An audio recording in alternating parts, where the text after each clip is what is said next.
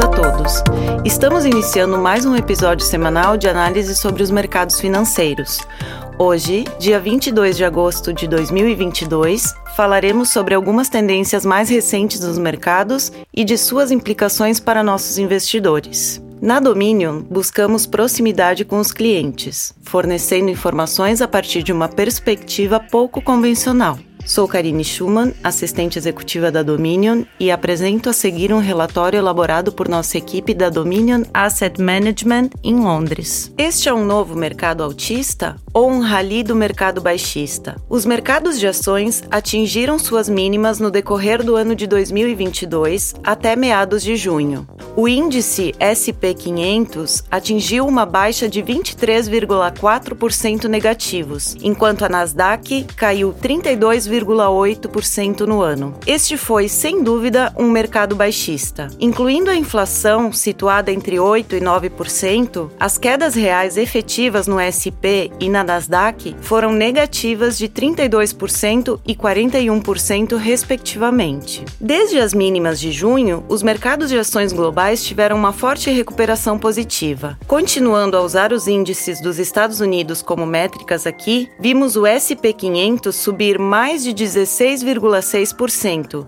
e a Nasdaq mais de 21,7% nos últimos dois meses. Isto nos leva à pergunta: estamos vendo atualmente a primeira fase de uma nova recuperação do mercado altista a partir do mercado baixista de 2022 no primeiro semestre do ano? Ou isso seria o que é conhecido como rally do mercado baixista, um salto de curto prazo que geralmente ocorre entre grandes movimentos de baixa no mercado? A resposta a essa pergunta é muito importante para os investidores de hoje. Se este for realmente o início de um novo ciclo de mercado altista, os investidores vão querer mudar fortemente as alocações de ativos em favor das ações. Se, no entanto, este for um rally do mercado baixista, então uma abordagem muito mais cautelosa é a ordem do dia. Há alguns argumentos a favor da posição do novo mercado altista, que são um tanto convincentes. As quedas do mercado no primeiro semestre de 2022 foram foram dramáticas, trazendo as valorizações das ações para níveis muito mais alinhados com a história, presumindo que não haverá grandes quedas nos lucros futuros. Os gastos do consumidor continuam robustos, apesar da deterioração de alguns indicadores econômicos e da inflação alta. Os resultados corporativos para esta atual temporada de ganhos foram melhores do que o esperado. Enquanto isso, a inflação parece ter atingido o pico, com a leitura mais recente do IPC dos Estados Unidos Unidos em julho, caindo mês a mês. E muitas taxas de commodities e fretes, indicadores futuros para a inflação, caindo das altas do início do ano, o que indica novas quedas na inflação por vir. Tudo isso se soma a um provável pivô dos bancos centrais, de volta aos cortes nas taxas de juros em 2023, apoiando um mercado altista sustentado até o próximo ano. E se essa narrativa estiver errada, em outras palavras, e se o recente rally for um rally de mercado baixista? Em primeiro lugar, vale a pena notar que os rallies do mercado baixista, tão fortes quanto esse recente rally, foram comuns em ciclos anteriores do mercado baixista. Durante o mercado baixista de 2001, o SP 500 e a Nasdaq conseguiram subir mais 22% e mais 43% respectivamente, antes de ambos verem grandes movimentos para novos mínimos antes que o ciclo terminasse.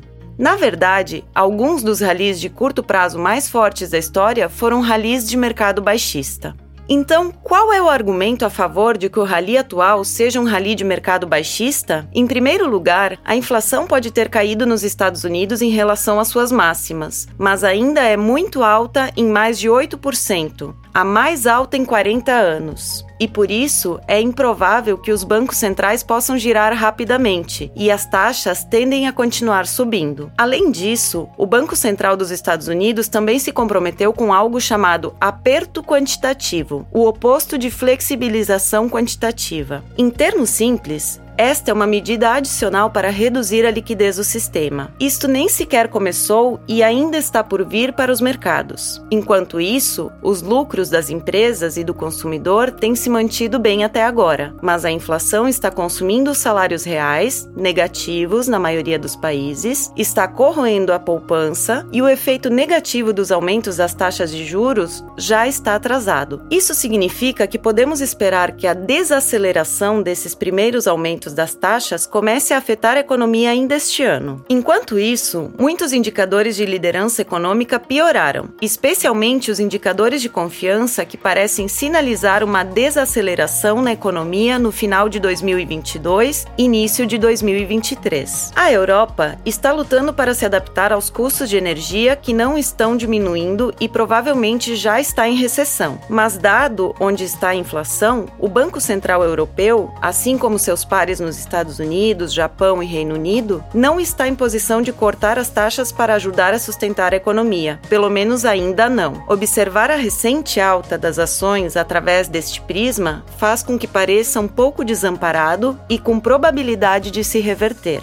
Então ouvimos você perguntar qual deles será? Um novo mercado altista ou um rally de mercado baixista? A resposta curta é: não sabemos com certeza. Ninguém sabe com certeza, mas tendemos a favorecer o último em detrimento ao primeiro. Já vimos o suficiente para nos convencer de que esse mercado baixista acabou? Provavelmente não. Ainda é muito cedo, em nossa opinião, para dizer que está tudo entendido nesse mercado baixista. Precisaríamos de muito mais clareza sobre a baixa da inflação, uma economia mais forte do que o esperado no segundo semestre de 2022, ou um pivô na política do Banco Central, antes de nos tornarmos mais apegados a qualquer rally. Esta configuração de complacência potencial de curto prazo ou excesso de confiança nos mercados de ações oferece aos investidores um ponto forte de entrada interessante rapidamente. Como já dissemos em episódios anteriores, os mercados baixistas normalmente não duram muito, e agora, nove meses depois deste, provavelmente estamos mais perto de seu fim do que de seu começo. Qualquer novo recuo nos preços a partir daqui provavelmente oferecerá um bom ponto de entrada para investidores que desejam aumentar as posições de capital como parte de uma estratégia de longo prazo.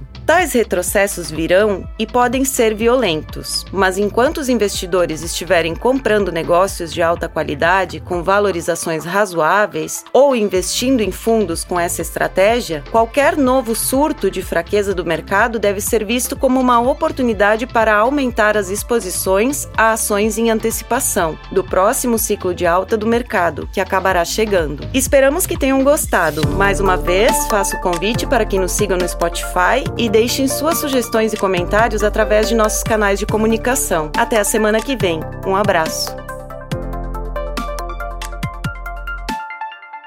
As opiniões refletidas neste podcast são do autor na data da publicação e não necessariamente as da Dominion Fund Management Limited. O conteúdo deste podcast não pretende ser uma assessoria de investimento e não será atualizado depois da publicação. Imagens, vídeos, citações de literatura e qualquer material que possa estar sujeito a direitos autorais são reproduzidos total ou parcialmente neste artigo com base no uso justo aplicado a reportagens de notícias e comentários jornalísticos sobre eventos.